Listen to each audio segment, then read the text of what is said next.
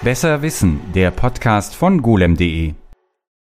Hallo und herzlich willkommen zu einer weiteren Ausgabe. Mein Name ist Martin Wolf und ich bin Podcastbeauftragter bei golem.de und ich bin heute in Frankfurt am Main in der römisch-germanischen Kommission des Deutschen Archäologischen Instituts, was sich für mich also in der Palmstraße auch noch, für mich schon mal nach Schatzsuche anhört. Und es geht auch tatsächlich um Schätze heute. Und damit meine ich wortwörtlich Schätze, nämlich zehntausende Münzen. Es geht um KI in der Archäologie und ganz konkret darum, wie digitale Werkzeuge dabei helfen können, Schätze zu kategorisieren.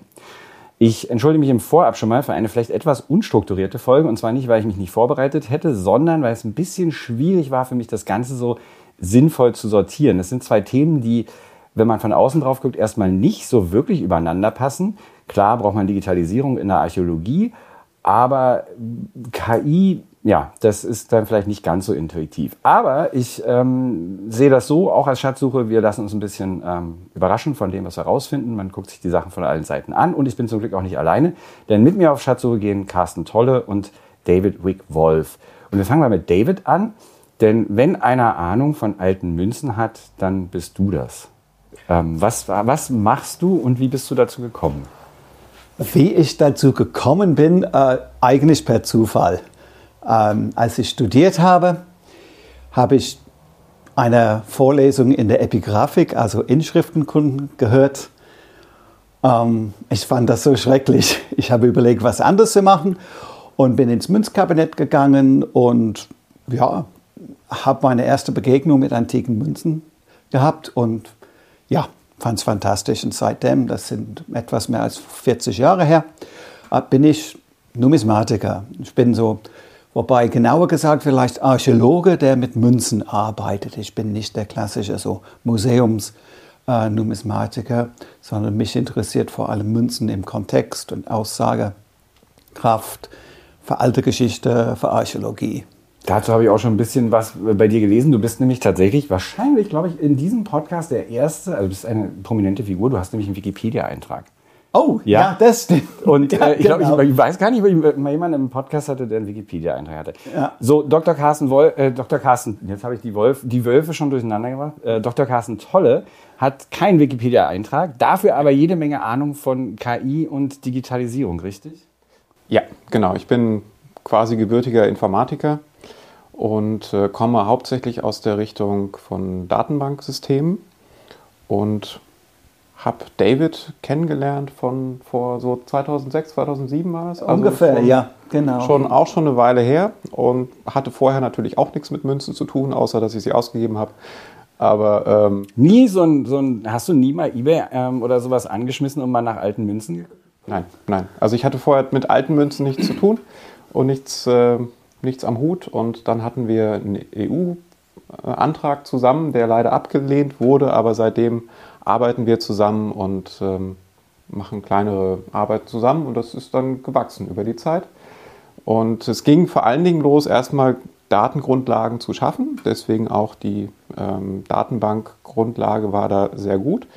Und dann später, äh, nachdem wir jetzt auch genug Daten haben oder in dem aktuellen Projekt Clarinet auch, diesen Schatzfund haben zum Beispiel, ähm, da haben wir genug Daten, um dann wirklich KI-Anwendungen anwenden zu können, weil man dafür entsprechend auch Datengrundlagen braucht. Du hast gerade Clarinet gesagt, dazu werden wir heute sicherlich noch ein bisschen was hören. Ähm, Clarinet hat auch eine Internetseite, die verlinken wir natürlich in den Show Notes. Und äh, schön ist, dass da auch drin steht, ähm, was die Leute sich davon erhoffen. Da steht bei dir, dass du dich darauf freust, auf Clarinet, auf die Arbeit, weil sie den Fokus auf das Problem und weniger auf die, also als einzelne Lösung liegt, äh, legt, äh, weil es die vermutlich ähnlich gibt. Und dass du dir erhoffst, neue ähm, Ansätze, Blickwinkel und ein tieferes Verständnis zwischen und innerhalb der Fachbereiche, also Informatik, Numismatik und Archäologie zu, zu gewinnen. David, bei dir steht da drinne, Moment, Oh, da bin ich neugierig. Das weiß bei, dir steht einfach nur, bei dir steht einfach nur drin, weil wir damit die Möglichkeit haben, die Kelten endlich in den Griff zu bekommen. Das ist, nämlich, das ist nämlich auch was Schönes. Ne? Ich sitze in der römisch-germanischen Kommission im Palmgarten in Frankfurt, aber es geht überhaupt null um, äh, also naja, vielleicht irgendwie kommen wir bestimmt noch zu den Römern, weil ganz rauslassen kann man die garantiert nicht, aber es geht eigentlich um die keltischen Münzen. Ja. Und da geht es konkret um einen Schatz, richtig? Also beim Projekt ähm, ist der Schatz nur ein Teil des Projektes. Es geht insgesamt darum, wie wir mit digitalen Methoden einen, quasi einen neuen Umgang mit dem Material ausloten. Man muss sich sagen, nicht, nicht unbedingt entwickeln, sondern gucken, ob das überhaupt so geht. Und glücklicherweise haben wir von diesem einen Schatzfund Le Cantillon 2 von der Kanalinsel Jersey 70.000 keltische Münzen insgesamt, ein irrsinniger Schatzfund, haben wir die ganzen Münzfotos äh, bekommen. Was auch gar nicht so einfach gewesen sein kann, denn ähm, soweit ich weiß, war das einfach ein Eisenblock. Ein, ein, ein riesiger Block, aus dem diese ja. einzelnen Münzen raus. Ja, also wenn man sich Fotos anschaut am Anfang, ähm, das war ein Block Schreibtisch groß und etwa no, 40, 50 Zentimeter tief. Und die Restauratoren äh, von Jersey Heritage haben das, ich, ich glaube, sie haben drei Jahre gebraucht, die Münzen. Und es sind auch andere Gegenstände dabei, Halsringe und ein bisschen Schmuck. Ähm, ich glaube, sie haben etwa drei Jahre gebraucht, um alles auseinanderzunehmen. Wahnsinn. Dann musste das fotografiert werden, zum großen Teil von Freiwilligen. Und ähm, ja, und der Philipp de Jersey, der den Schatzfund von Jersey bearbeitet, äh, hat uns an, angeboten, äh, dass wir mit den, mit den digitalen Fotos arbeiten können. Und das heißt, dann hat man halt einen Datensatz, dann hat man tonnenweise Fotos und dann kommt Carsten und macht was? Erstmal gucken wir uns die Fotos an und stellen dann erstmal erschreckt fest, dass diese Fotos alles andere als standardisiert aufgenommen wurden. Ähm, sondern das war, wie David schon sagte, viele Freiwilligen, die da einfach ähm, ihre Zeit freiwillig auch investiert haben. Und das ist auch völlig okay, wenn die natürlich dann nicht hochprofessionell arbeiten. Aber trotzdem ähm, haben wir das dann genommen. Die waren also teilweise scharf, teilweise unscharf, teilweise überbelichtet, teilweise unterbelichtet und äh, etc. Und auf den Bildern waren die Münze zusammen mit einer kleinen Skala, also dass man die Größe ähm, dann auch sehen kann und noch ein bisschen ähm, was geschrieben, um zu sagen, welche Münze ist das etc. Und unsere ersten Schritte in Bearbeiten war dann erstmal überhaupt diese Münze auf dem Bild zu extrahieren. Auch dafür haben wir dann schon KI verwendet, Object Detection. Und wir haben zum Beispiel auch diese Skalierung dann genommen, um zu gucken als Referenzgröße. Und damit kann man dann auch die Münzen von der Größe her bestimmen. Das heißt, wir haben die Größenapproximation dann auch gehabt und konnten damit dann auch schon erste Sortierungen der Münzen vornehmen und die Münzen entsprechend ausschneiden, weil wir ähm, in den späteren Verfahren natürlich, wenn wir die Münzen erkennen und typisieren wollen, äh, möglichst alles, was nicht zur Münze gehört, weglassen wollen und müssen, weil all das sorgt für sogenannten Bias, also irgendwelche Ablenkungen. Und wir möchten nicht, dass die äh, Bilder sortiert werden nach der Skalierung oder sonst was, sondern halt nach den Münzen. Es gibt ja da diese typischen äh, Dinge. Ne? Ich habe äh, schamlose äh, Eigenwerbung auf diesen Podcast. Es gibt einen Podcast mit jemandem, der dazu forscht, äh, die KIs zu erklären. Und der hat ein schönes Beispiel in dem Podcast genannt, nämlich äh, klassisch Pferde erkennen. Die KI sollte die Pferde erkennen. Und die hat auch eigentlich ziemlich gut Pferde erkannt. Und plötzlich hat sie die aber gar nicht mehr so gut erkannt. Und es stellte sich raus, dass sie ähm, der Meinung war, dass zu dem Pferd auch ähm, ein Schriftzug gehört. Und zwar der von einem Pferdefotografen, der immer unten das in mhm. seinem Bild drin hatte. Ne? So, das ist, oder ein anderes klassisches Beispiel ja, ist der Hund ja. mit dem Halsband. Ne? Ja. Für die KI ist das kein Hund, weil er, es hat kein Halsband. Für uns ist klar, dass das Halsband nicht dem, zum, zum Körper des Hundes gehört, für die KI natürlich nicht. Und das ist praktisch auch das, was ihr dann machen müsst. Ne? Ihr müsst die wirklich für euch signifikanten Merkmale äh, trainieren. Richtig. Ich hatte zum Beispiel auch mal mit, mit römischen Münzen gearbeitet, auf denen ich äh, römische Kaisermünzen, auf denen auf der Vorderseite der, das Kaiserporträt abgebildet ist. Und wir haben die KI trainiert, dann die Münzen zu sagen, welcher Kaiser ist drauf. Und das hat auch wunderbar geklappt. Also wir hatten äh, Top One ähm, Accuracy, also sozusagen, welche er wirklich als Nummer 1 gesetzt hat, äh, von, von 80 bis 90 Prozent. Richtig. Und dann haben wir gesagt, okay, jetzt hatten wir einen anderen Datensatz mit griechischen Münzen und haben dann gesagt, da sind die gleichen römischen Kaiser drauf, dann lassen wir unser das Modell mal drüber laufen und gucken, ob bitte das dann, was dann rauskommt. Und wir hatten eine Top 1 ähm, Ergebnisrate von unter 3%. Oh, right. Und dann haben wir auch solche Explainability-Tools nochmal drüber laufen lassen, um zu gucken, wo guckt das System eigentlich hin. Das heißt, da kann man so ein bisschen in diese Blackbox von diesen KI-Systemen reinschauen, also je nachdem, was für ein KI-System man nutzt. ähm, kann man reinschauen und kann Anhaltspunkte äh, feststellen, wo schaut er hin, was ist relevant für die Kategorisierung. Und ähm, da haben wir festgestellt, dass er ganz oft an den Schrift, also an die Legende schaut, also an den Schriftzug, der außen der, dran ist. Der schummelt und liest einfach, was da steht. Genau. Und wenn wir dann die äh, Numismatiker, also David, gefragt haben, ja, das machen die Numismatiker natürlich genau. also es ist ja, jetzt auch nichts, nichts Ungewöhnliches. Ähm, die, die griechischen Münzen sind halt mit griechischen Buchstaben und ja. das konnte er natürlich dann nicht mehr lesen. Ja. Da, wir kommen jetzt nochmal zu, äh, äh, zu David zurück, denn also wir hatten das, wir haben ja schon mal ein paar, paar Sachen haben wir ja schon mal äh, so aus dem, aus dem Schatz jetzt extrahiert. Also so zu einer Münze gehört einerseits natürlich das, was du gesagt hast, ein Bild, ne? dann kann sie einen Text haben, hat sie aber nicht immer. Dann gibt es die Form ist entscheidend und auch das Material. Und jetzt, also nur wenn man jetzt von außen denkt, ja, unsere Münzen, die sind ja relativ langweilig. Ich meine, die sehen auch alle gleich aus. Selbst wenn ich die wahrscheinlich 100 Jahre in die Erde packe, sehen die immer noch alle gleich aus. Aber die Münzen, um die es hier geht, die sehen alles andere als gleich aus, weil das sind ja alles praktisch, die sind ja handgemacht, ja. alle einzeln, ne? Nee, das sind sie. Ähm, das ist wichtig äh, zu verstehen. Und dazu gehören zwei Aspekte. Einmal ähm, die Münze selbst sozusagen als, als, als äh, Material und diese Schrötlinge, die Rohlinge, die verwendet werden, um die Münzen zu prägen, die werden auch mit der Hand hergestellt ähm, und können sehr unterschiedlich sein. Aber für uns bei der KI, was wirklich wichtig ist, ist, dass die Münzstempel, mit denen die Münzen geprägt werden oder wurden, mit der Hand geschnitten werden. Das heißt, alle Münzstempel unterscheiden sich voneinander. Sind die auch aus Metall? Also wie muss man sich das ja, vorstellen? Ja, die also. sind ähm, in der Regel sind sie aus Bronze, manchmal aus Eisen.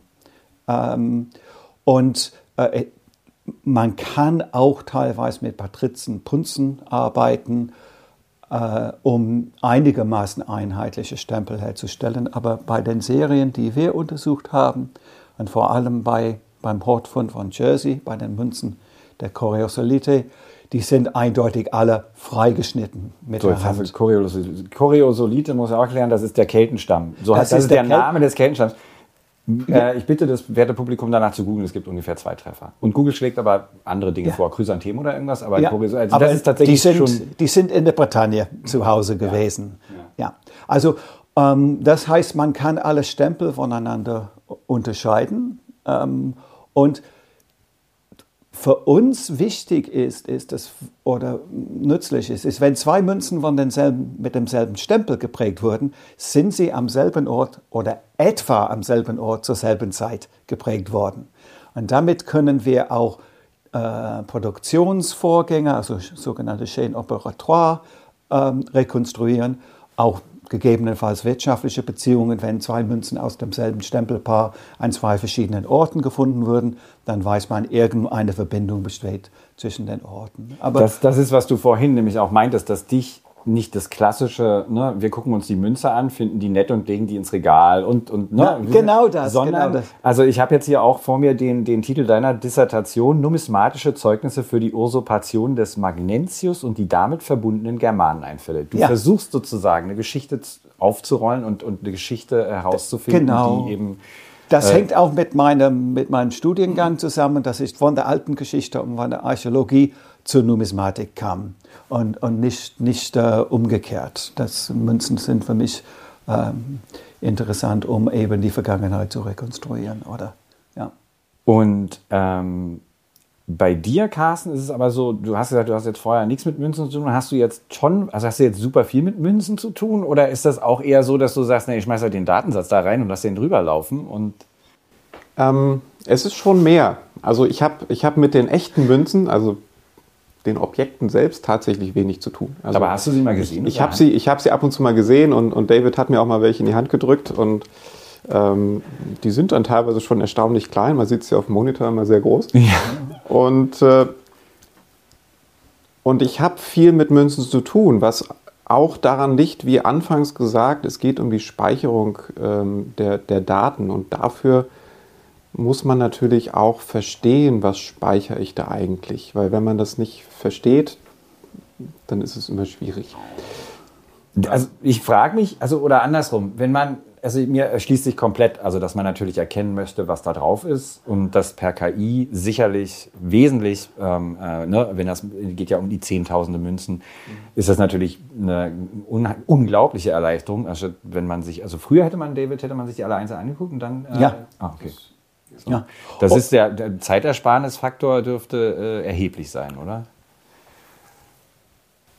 Also ich möchte noch mal ein bisschen ausholen. Okay. Ähm, weil, und ich würde ich würd an diesem Schatzfund vom, vom, äh, vom Philipp mal ein bisschen bleiben. Der Philipp de Jersey, der mit diesem Schatzfund arbeitet und diesen, diesen riesen Block, von dem wir gesprochen haben, auseinandergenommen hat und sich jetzt tatsächlich, wie du sagst, diese Münzen auch, auch einzeln anschaut. Und er teilt diese Münzen erstmal nach ihren Typen ein. Das ist das, was wir auch mit der, mit der KI machen wollen und auch, auch machen. Und im zweiten Schritt geht er noch weiter und David hat von dem Stempel gesprochen. Ähm, er versucht tatsächlich, diese Münzen auch einzelnen Stempeln zuzuordnen. Was erstmal ähm, unheimlich zeitaufwendig ist und ich glaube, er sagt, er braucht, wenn er das per Hand machen würde, so noch circa 120 Jahre. Okay. Ja, ähm, okay. Das ist also eine Zeitspanne. Und auf der anderen Seite ist es so, ähm, dass diese, diese Stempel ähm, aus dem Material, wie sie damals waren, ja auch nicht so hart waren, dass sie äh, 20.000 Schläge ausgehalten haben, sondern die haben sich auch verändert. Ja. Die haben sich manchmal, manchmal sind sie gerissen. Oder sie sind nicht gerissen und wurden aber immer weiter abgeschwächt und dann, dann haben sich die Leute hingesetzt und haben den neu nachgeschnitten. Das heißt, es gibt da durchaus, auch wenn sie von dem gleichen Stempel sind, äh, Veränderungen über die Produktionszeit. Und das macht natürlich das Erkennen der Stempel sowohl für den Menschen als auch für die KI durchaus knifflig. Über welche Zeiträume reden wir da? Wann hat sich sowas so abgenommen? Also reden wir da über Jahre oder Jahrzehnte oder wie oft haben die die ersetzt? Was ist so die? Also das ist unterschiedlich. Also es ist unterschiedlich. Ähm, die Römer zum Beispiel hatten wirklich eine industrielle Produktion. Ja. Und da haben sie äh, am Tag Tausende von Münzen geprägt. Und es kann sein, dass ein Stempel am Ende des Tages kaputt war. Ja, bei den Kelten, wo wir jetzt sind mit unserem Hotfund, äh, das geht alles sicherlich etwas langsamer. Und, aber es ist auch durchaus möglich, dass ein, ein Stempel länger aufgehoben würde. Hier an der Wand habe ich zum Beispiel ein Foto von einem, einer römischen äh, Münze und die Vorderseite hat Konstantius II. drauf, etwa 350. Die Rückseite ist ein umgeschnittener Stempel, der wahrscheinlich 100 Jahre alt war. Ah, ja. Aber irgendwo, irgendwo gelagert und aus, in der Münzstätte dann einfach wieder aus dem Schrank geholt. Kann man nicht genau erklären, warum, aber ähm, aber das ist, das, ist, das, ist nicht, das ist nicht normal. Aber eigentlich ist ein Stempel, also gibt es unterschiedliche Schätzungen. Es kommt auch sehr darauf an, was für ein Metall man verwendet für den Stempel, ob Eisen, Bronze. Es gibt Bronze, was weicher ist, was härter ist. Aber zwischen 5 und und, und 25.000 Münzen kann man mit so einem Stempel okay. geprägt haben, wahrscheinlich. Ich äh, äh, weise dann mal auf die Shownotes hin. Ich werde ein Foto von diesen ähm, beiden Bildern machen und die dann auch verlinken. Was ihr mir vielleicht noch erklären könntet, wäre, die Münzen haben teilweise den Namen Büschelmünzen, richtig? Also die eine Serie, die wir untersuchen und in diesem Projekt Clarinet untersuchen wir drei verschiedene keltische Münzserien ähm, die andere oder unterschiedliche Ansprüche an die KI haben. Und die eine Serie, die wir untersuchen, sind die sogenannten Buschelmünzen, Buschelquinare aus Süddeutschland. Die heißt, Ach so, die sind da nicht von. Äh, die sind nicht, das ist, das ah, ist eine andere, eine andere Serie, aber diese Münzen haben am Anfang einen Kopf mit ganz so wulstigen Locken, die dann irgendwann mal einfach umgestaltet werden und dann hat man zum Schluss am Ende der Serie so was wie ein Buschel. Auch ein ja, äh, schönes so Bild. Bisschen, also wenn man sich anguckt, schwerer. man kann genau nachverfolgen, wie sich das, das von dem Kopf verwandelt hat in diesen, ja. diesen wirklich büschelige, genau, dieses genau. büschelige Ding. Ja. Weiß man denn, wem der Kopf eigentlich gehörte? Ah, nee. Äh, ursprünglich auf, äh, ich meine, die keltischen Münzen haben ihre, Urspr ihre Ursprünge in Münztypen oder zum großen Teil in Münztypen von der Mittelmeerwelt. Und da war es mal ein Apollonkopf oder ein, ein König oder die Roma. wenn die Kelten in diesem Kopf gesehen haben, das wissen wir nicht. Ja. Also abgeleitet von ursprünglichen Köpfen auf griechischen, römischen Münzen, ja, aber wessen Kopf das geworden ist und ob das wichtig war, das, das können wir nicht sagen, leider. Ich fürchte es sogar noch komplizierter. Weil wenn man mit den Experten spricht, stellt man immer mehr fest, dass vieles einfach noch gar nicht so klar ist, wie man das aus der griechischen ja. und römischen Welt kennt, wo man Legenden hat, wo man sagen kann, da ist der Statthalter drauf, da ist der äh, Magistrat drauf, da ist der Kaiser drauf. Das kann man ja alles dann entsprechend wunderbar datieren, weil man die Leute ja auch ähm, Informationen hat, wann haben die gelebt, wann waren die im Amt etc. Und bei den Kelten fehlt das. Das heißt, diese Verwandlung von dem Kopf zu diesem Büschel, das ist momentan die, die aktuelle Meinung, aber ob es wirklich zeitlich so war, ist dann, wenn man tiefer nachbohrt und nachfragt, bei den Experten der, der ist relativ unsicher. Der, der, der, der bohrt das ist, Board das, das, ist, das ist mir schon angekündigt worden. Ja. Carsten meinte, also weil ich am Anfang, ich äh, gebe immer eine Warnung raus an alle Menschen, mit denen ich Podcast, Podcasts mache, die äh, ich nicht kenne. Äh, dass ich vermutlich ziemlich doofe Fragen stellen kann. Und dein erster, deine erste Reaktion, Carsten, war, das ist das, was du die ganze Zeit machst eigentlich. Du ja, bist ja, den Archäologen ja, ja. die ganze stellt, Zeit auf genau. die Nerven mit, äh, äh, warum ist das, was ist das? Und, und, und das ist unglaublich, äh, eine unglaubliche Bereicherung überhaupt ähm, für mich. Ähm, und ja, für uns alle, die, die, die mit, mit Carsten arbeiten äh, und mit, mit seinen Kollegen, weil eben diese Fragen sind nicht dumm. Und dann, äh, das haben wir immer so gemacht. Aber warum? Ja, weil wir es immer so gemacht haben. Ja. Ja? Und das ist natürlich auch klar, wenn man, ja. wenn man äh, äh, mit der Digitalisierung teilweise neue Ansätze versucht zu erdenken, die eben nicht nur darauf basieren, dass die alten automatisiert und vielleicht ein bisschen verschnellert werden, sondern dass man vielleicht einfach ganz anders mal raufguckt oder versucht, irgendwie andere Dinge zu entdecken, dann ist natürlich auch klar, dass man mehr hinterfragt als nur, äh, ne? Genau. Also, Aber das ist genau der Sinn des Projektes. Der Sinn des Projektes ist zu gucken, ob ob die Maschine, die KI, ähm, die Dinge einfach ganz anders anschaut und ob das für uns eine Bereicherung so, ist. Selbst wenn die Antwort auf beide Fragen Nein ist, dann habt ihr immer noch Carsten. Dann ja, habt ihr immer noch diese Bereicherung. ja, ja, genau. Ich komme mal nochmal zu den Kelten zurück. Und zwar ist, also habe ich überlegt, klar, ihr habt schon gesagt, die Römer, die hatten dann ihre, ihre, ihre, ihre Legenden und Geschichten und man wusste die Götter und alles und so weiter und so fort. Und bei den Kelten hat man nicht so viel Wissen darüber, wie das eigentlich alles funktionierte, wie die ja. Gesellschaft war und so weiter und so fort. Insofern sind natürlich die Münzen ein noch wichtigerer Hinweisgeber doch auf, auf vielleicht auch auf solche Sachen, oder? Ist, ist ja, ja und nein. Also ähm, Münzen können uns sehr viel über wirtschaftliche Strukturen, auch gesellschaftliche Strukturen äh, liefern. Das ist wahr.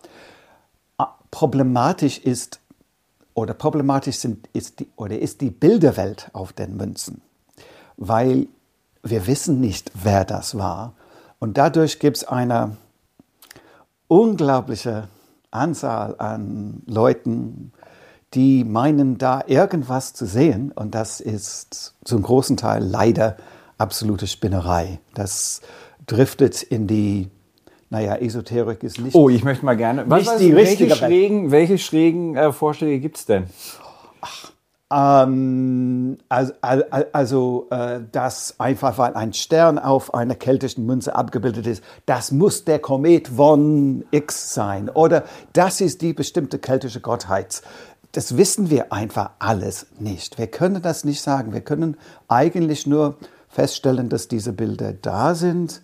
Und ähm, man kann schon einiges, einiges sagen, aber äh, es wird versucht, wahnsinnig viel da hinein zu interpretieren und den Münzen Bedeutungen zu geben, von denen wir, wir wirklich nicht sagen können, dass das, dass das wirklich. Wobei das Interesse daran und überhaupt die, ähm, ich sage jetzt mal, die Wertschätzung der, der, der Schätze äh, jetzt noch nicht so alt ist. Also ich habe irgendwie gelesen, dass äh, das Ganze, dass man sich überhaupt wirklich dafür interessierte, dass Leute das in irgendeiner Form für wichtig äh, fanden, das war irgendwann Ende des 19. Jahrhunderts. Erst vorher galt das als so ein bisschen, naja, also nicht so dolle wie die Römer und die anderen. Ja, ne? Das ist, sind halt die Kelten, die können es nie so richtig und haben dann halt ja. das.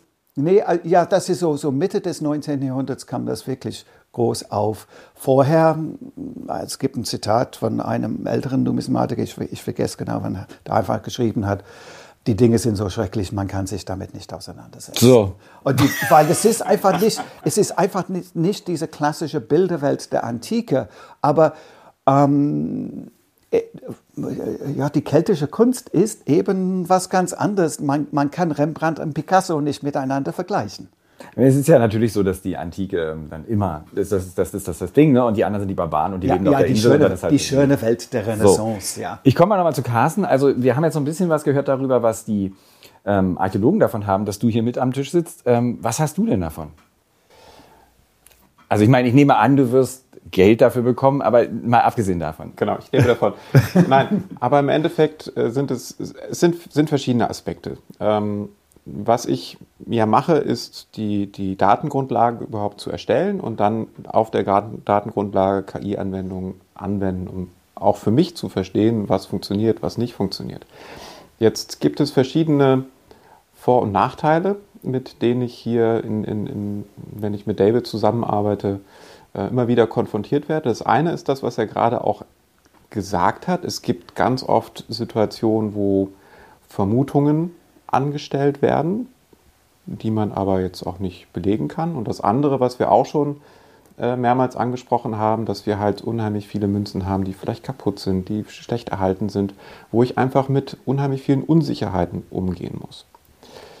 Das heißt, in der Archäologie hat man diese Vermutungen und Unsicherheiten in extremem Maße, wie ich es oftmals in anderen Bereichen vielleicht etwas weniger habe für mich ist das, und, und, und, David und ich haben schon in, in, 2014 darüber auch schon angefangen zu publizieren, wie modelliere ich denn solche Unsicherheiten überhaupt und wie gehe ich damit um?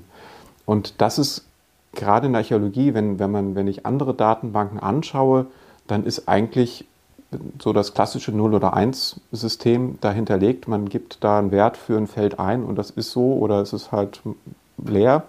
Aber die Möglichkeit zu sagen, das ist vielleicht unsicher oder das ist, ähm, muss man noch prüfen, etc., dass diese Optionen fehlen oft. Und gerade im Kontext, wo wir in Richtung der Inklusion verschiedener Datenbanken im, im Netz sprechen, dieses Stichwort Linked Open Data, wo David auch die entsprechende Tasse zu hat.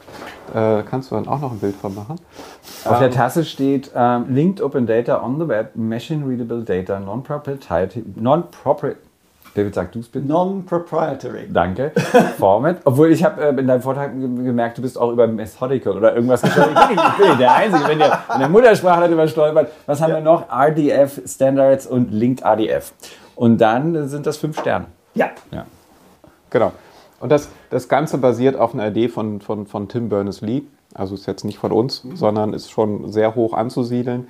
Ähm, und geht darum, dass man wirklich Daten zusammenbringt. Also eine sehr prominente Quelle für Linked Open Data ist zum Beispiel Wikidata, äh, wer das schon mal gehört hat, wo im Endeffekt aus Wikipedia, aber auch aus verschiedenen Datenbanken Informationen zusammenkommen und unser, wo wir auch involviert sind in sogenanntes, das nennt sich numisma.org, wo wir die Grundlage geschaffen haben, um numismatische Daten auszutauschen, ist auch dort mit rein verlinkt und äh, kann dann also in diesem Gigantic Global Graph mitgenutzt werden. Aber für dich als KI-Forschenden, sind da auch so, also ich meine, du hast zum Beispiel auch einen Schwerpunkt äh, Trustworthy KI, wobei äh, es dann darum geht, dass ich meine, also um es jetzt mal ein bisschen flapsig zu sagen, bei den Münzen ist natürlich so, okay, du machst einen Fehler, okay, irgendwas läuft schief, irgendwie Dinge, ähm, vielleicht kriegst du falsche Informationen raus und gucken alle nochmal drauf, sagen, tja, mach halt normal und dann ist gut.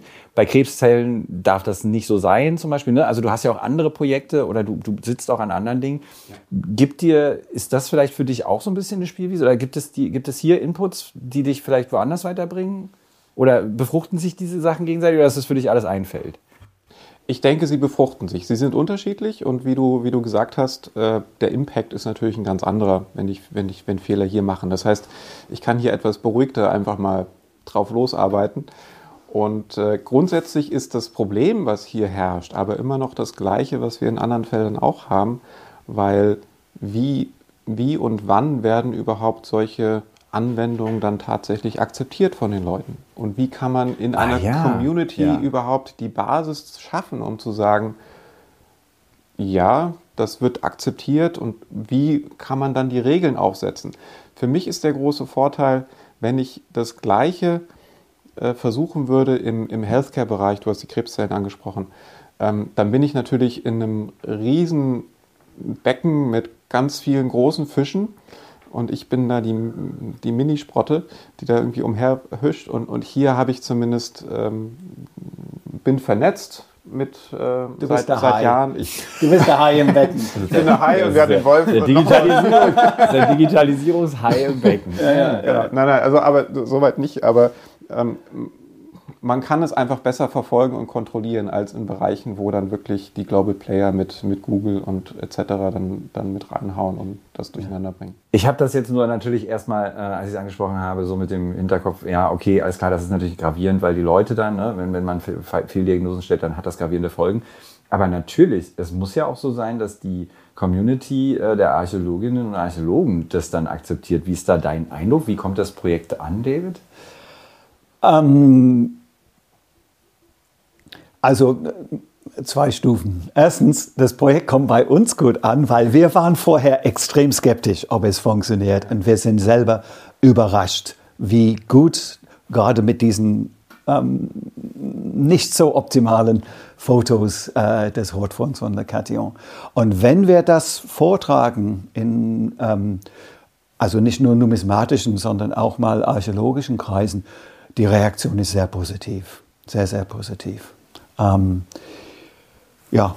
Also man, man, muss, man muss, ein paar Sachen muss man bedenken. Also es gibt schon auch über die Zeit, die ich das mit der, mit der Archäologie verfolge, in der Umwälzung, Digitalisierung inklusive, nicht nur, nicht nur KI, durchaus auch Befürchtungen, dass sowas wie, ist meine Stelle dann überflüssig, macht dann alles die KI, wer braucht mich dann noch? Und da kann ich zumindest aus meiner Sicht ein Stück weit beruhigen, weil wir werden die Experten immer brauchen. Also das, was wir entwickeln, ist nicht dafür gedacht und auch nicht dafür vorgesehen, dass man sagt, ich schmeiß alles da rein und hinterher kommt es fertig raus, sondern man wird immer den Experten noch brauchen, der ja.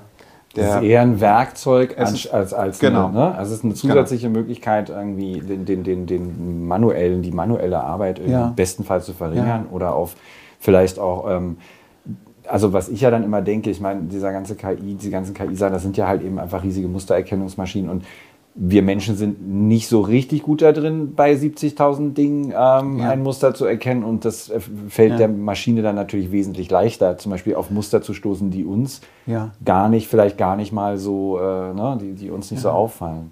Also ganz konkret in diesem Fall, also mit dem Schatzfund. Also man hat diese verschiedenen Klassen von diesen Münzen der Koriosolite. Man, Philipp hat vielleicht 10.000 Münzen aus einer Klasse. Wenn er jetzt eine Stempelstudie machen würde, also schauen würde, welche Münzen mit welchen Stempeln gemacht werden, muss er alle Fotos paarweise anschauen. Ich weiß nicht, wie viel 100.000 Vergleiche das sind, die er anstellen müsste. Ähm, die größte solche Studie, die bisher gemacht wurde, war mit 8000 gut erhaltenen griechischen Münzen. Und der Wolfgang Fischer-Bossert hat zehn Jahre gebraucht, um das zu machen.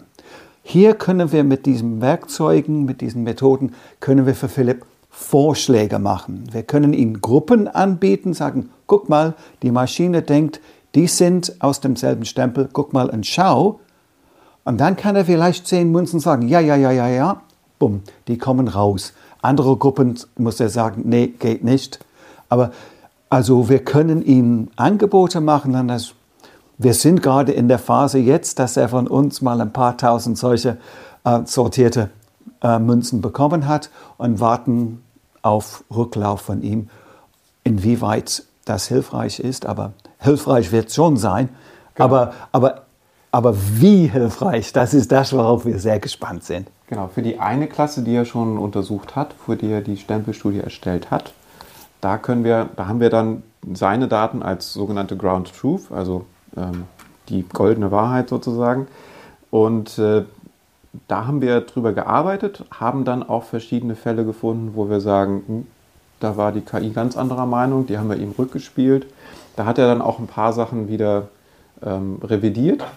Ähm, ja. und, und andere Sachen aber auch gesagt, nee, da ist die KI nicht richtig. Da ja. ist schon meine Ground Truth die richtige. Also von daher, äh, das haben wir dann wieder in unsere Modelle eingebaut. Das heißt, das ist so ein, so ein agiles, modernes äh, Zyklussystem.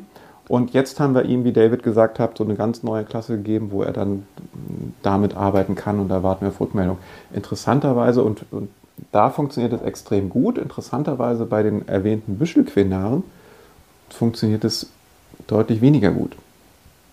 Also es ist schon auch interessant und die, die dann für mich spannend als Informatiker, woran liegt das eigentlich, dass es da gut und da besser und da weniger gut und schlechter funktioniert. Ja, eigentlich ganz gut wahrscheinlich, dass ihr mit den Kelten angefangen habt, dass die Motivation oben und äh, genau. als wenn die Büschelkinare angefangen haben, sie sieht das und denkt sich, hm, das ist aber nicht so doll. Ja, ich ja. weise noch mal kurz darauf hin, wir verlinken natürlich die äh, Webseite von Clarinet, also von dem Projekt, über das wir gerade sprechen.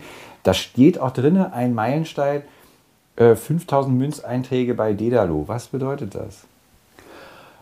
Dedalo ist ein, ein Cultural Heritage Management System, entwickelt von der Firma Render in Valencia. Ähm, es ist im Prinzip ein super komplexes Datenbanksystem und dieses System benutzen wir, um die Daten und die Fotos von den Münzen äh, zu erfassen, zu speichern.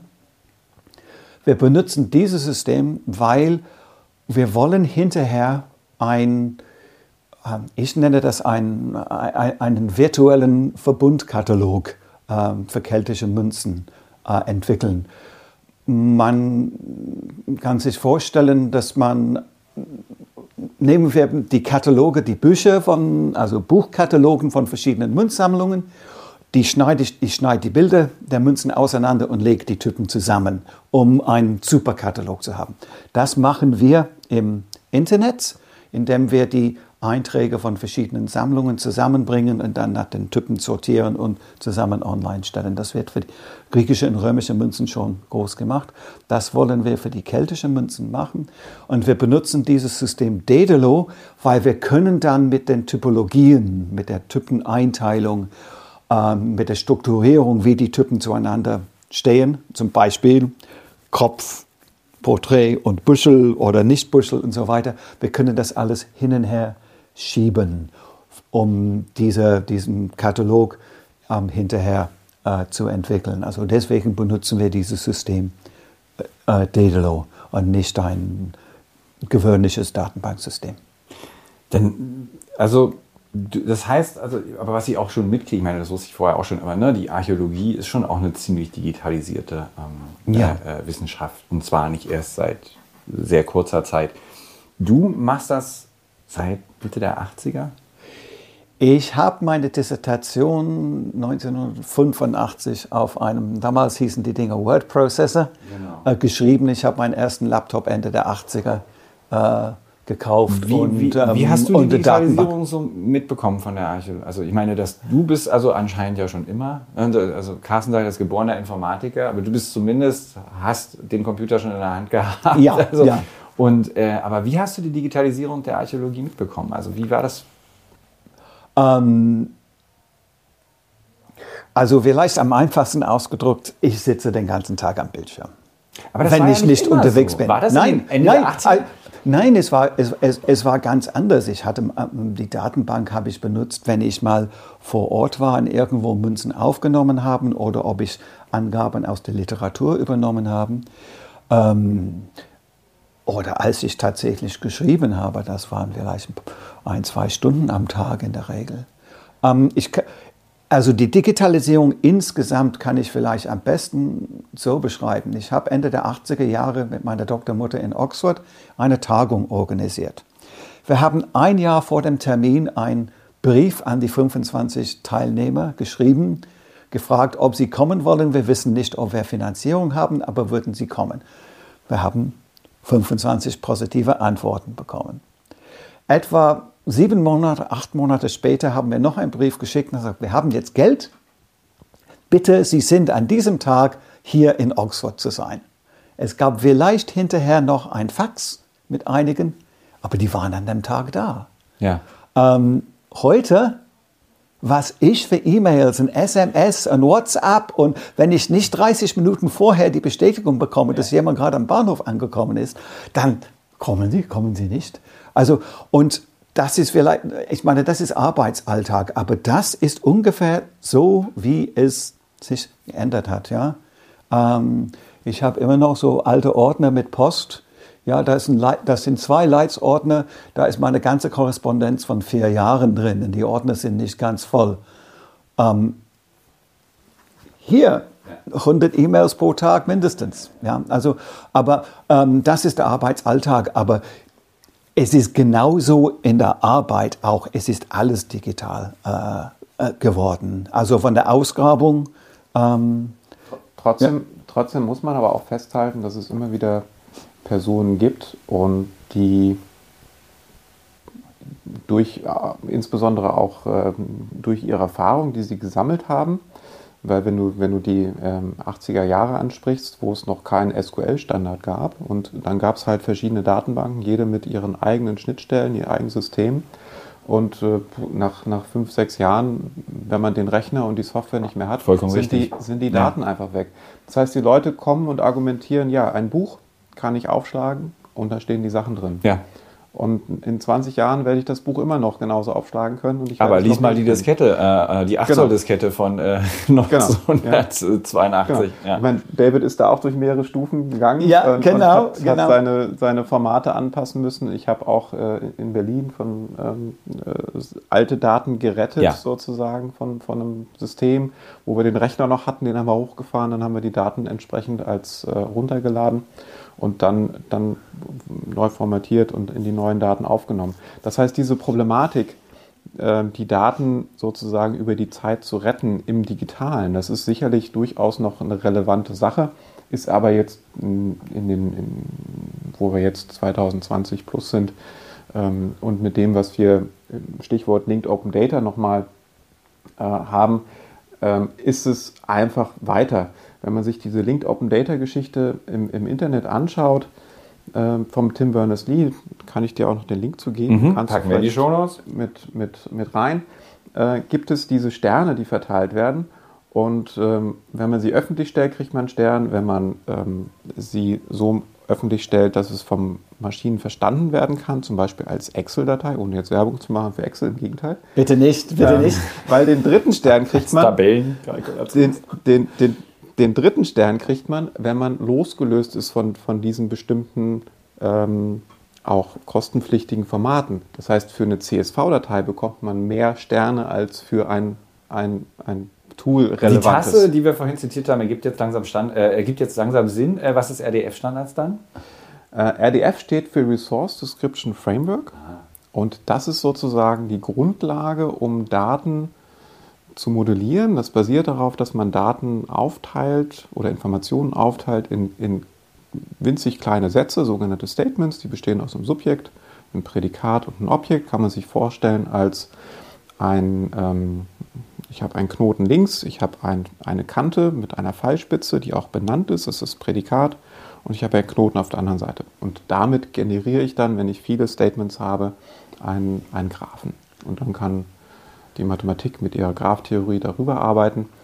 Man kann zum Beispiel solche Aussagen treffen wie Person A ist verwandt mit Person B und Person B ist verwandt mit Person C.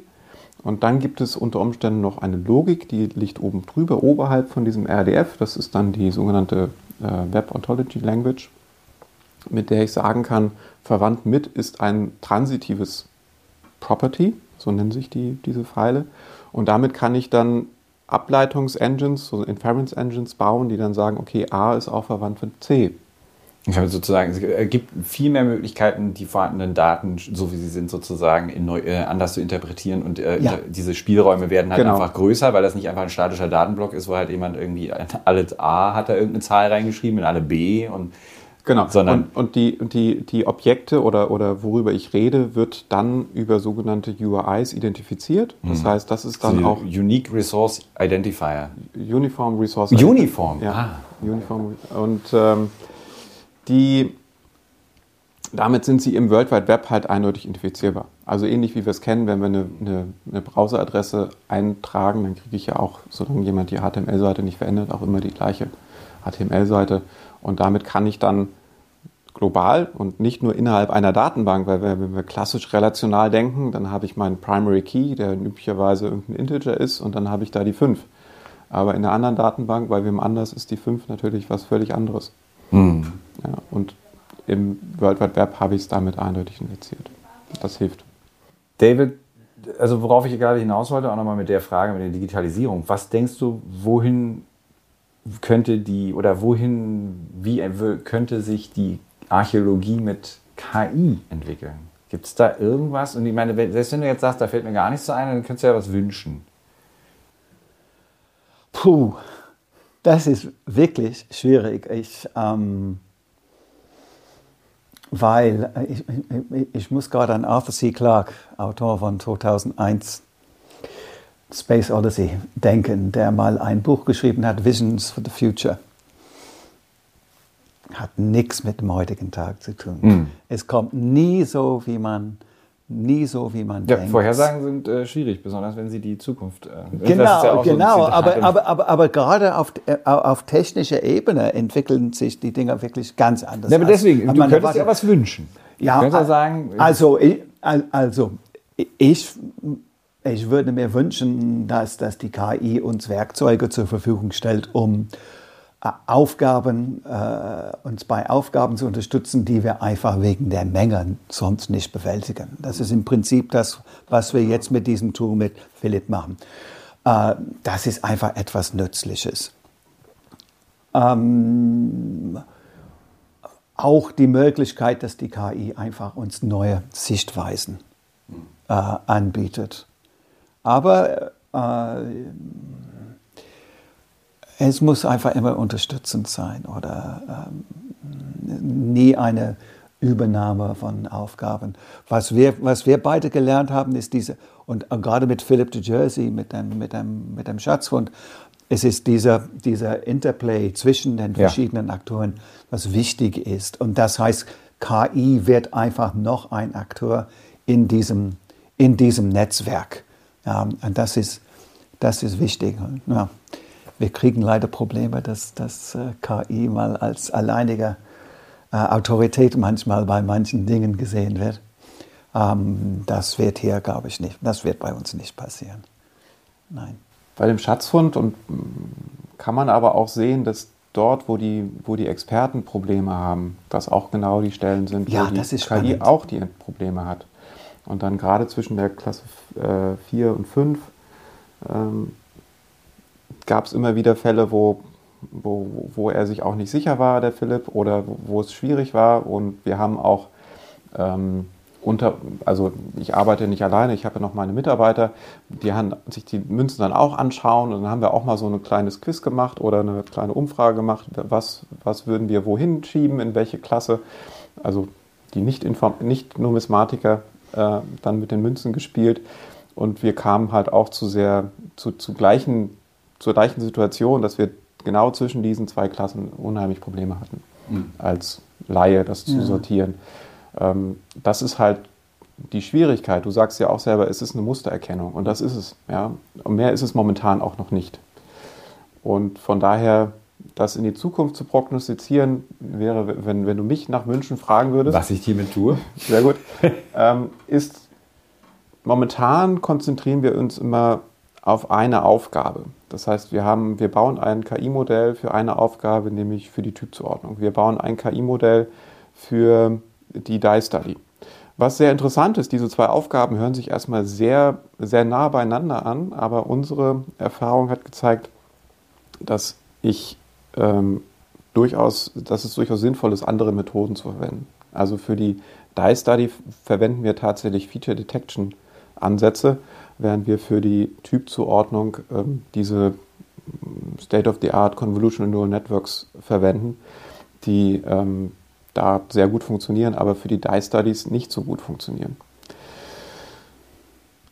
So, was wollte ich sagen? Du wolltest den Wunsch Ach so, äußern. Mein Wunsch. Das Sie, ich, nehme an, ich nehme an, ich weiß, wo das hingeht, aber mach mal genau. bitte.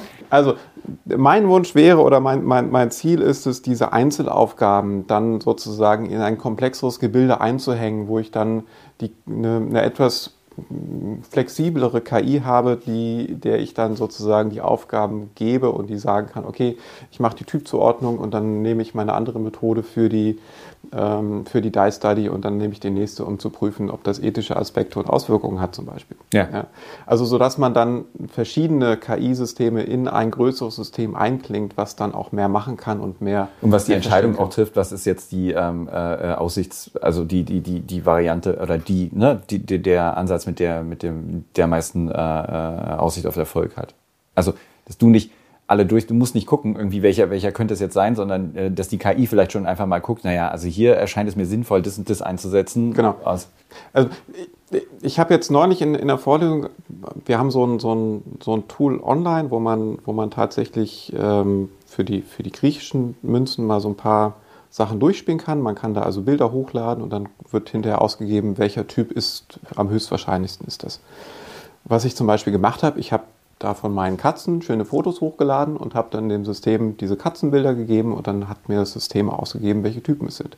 Weil das ist momentan, und das stelle ich auch fest, wenn ich mit, mit den Archäologen arbeite, also mit nicht ähm, IT-Experten arbeite, die sagen, ja, aber das System muss doch erkennen können, dass das mit der Aufgabenstellung gar nichts zu tun hat. Das ja? ist eine Katze erkennen. Ja, es Kann aber nicht so schwer sein, genau. auf den ersten Blick. Ja, und das ist auch das, wo, wo der Mensch einfach momentan dem Computer noch überlegen ist. Er kriegt einfach ein Bild und sagt, ja, das hat ja mit der Aufgabe nichts zu tun und schmeißt das weg und verwirft das und würde nie anfangen zu überlegen, welchen, welche Münztyp ist denn diese Katze. Ja. ja weil das ist Quatsch.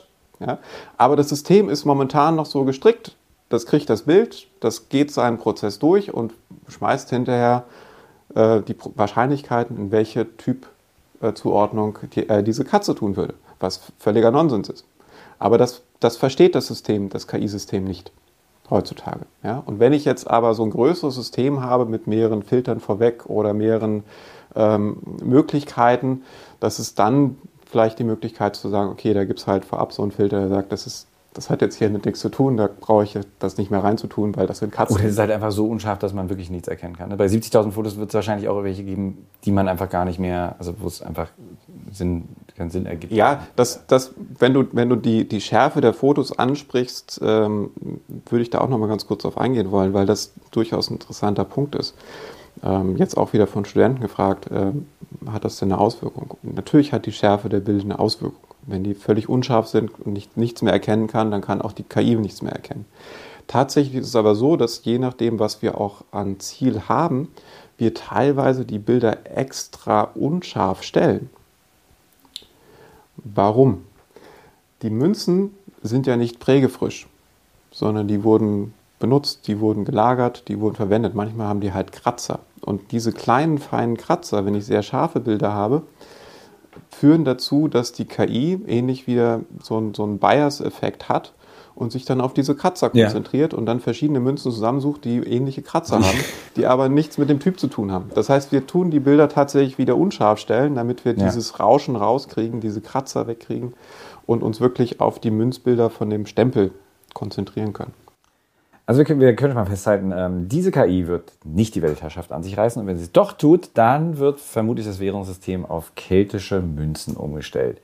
Vielen Dank, Carsten Tolle. Vielen Dank, David Rick Wolf, dass ihr hier äh, Rede und Antwort gestanden habt. Das Projekt ist super spannend. Wir verlinken das alles in den Show Notes und ja, viel Glück euch äh, bei Clarinet und bei all dem, was ihr noch an Schätzen sowohl digital als auch real ausmachen könnt. Vielen Dank. Ja, vielen Dank.